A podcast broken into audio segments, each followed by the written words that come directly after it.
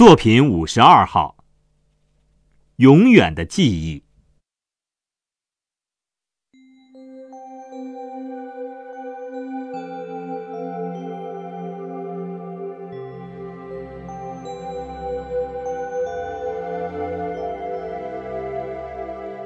小学的时候，有一次我们去海边远足，妈妈没有做便饭，给了我十块钱买午餐。好像走了很久很久，终于到海边了。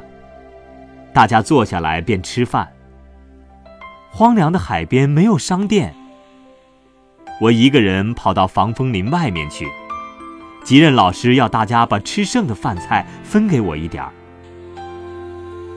有两三个男生留下一点给我，还有一个女生，她的米饭拌了酱油，很香。我吃完的时候，他笑眯眯地看着我，短头发，脸圆圆的。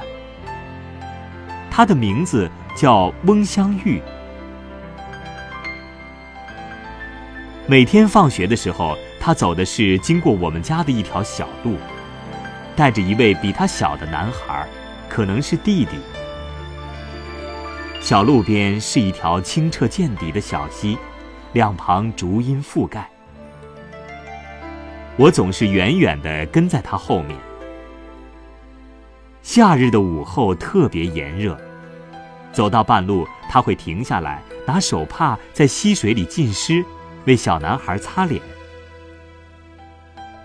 我也在后面停下来，把肮脏的手帕弄湿了擦脸，再一路远远跟着他回家。后来我们家搬到镇上去了。过几年，我也上了中学。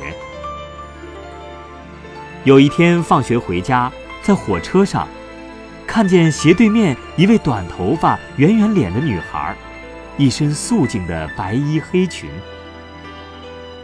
我想她一定不认识我了。火车很快到站了，我随着人群挤向门口。她也走近了，叫我的名字。这是他第一次和我说话。他笑眯眯的和我一起走过月台，以后就没有再见过他了。这篇文章收在我出版的《少年心事》这本书里。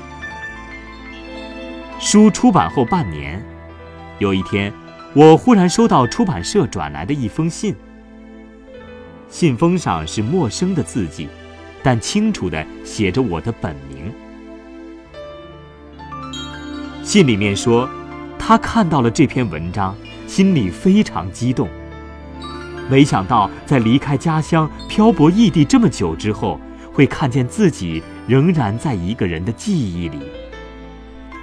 他自己也深深记得这其中的每一幕，只是没想到。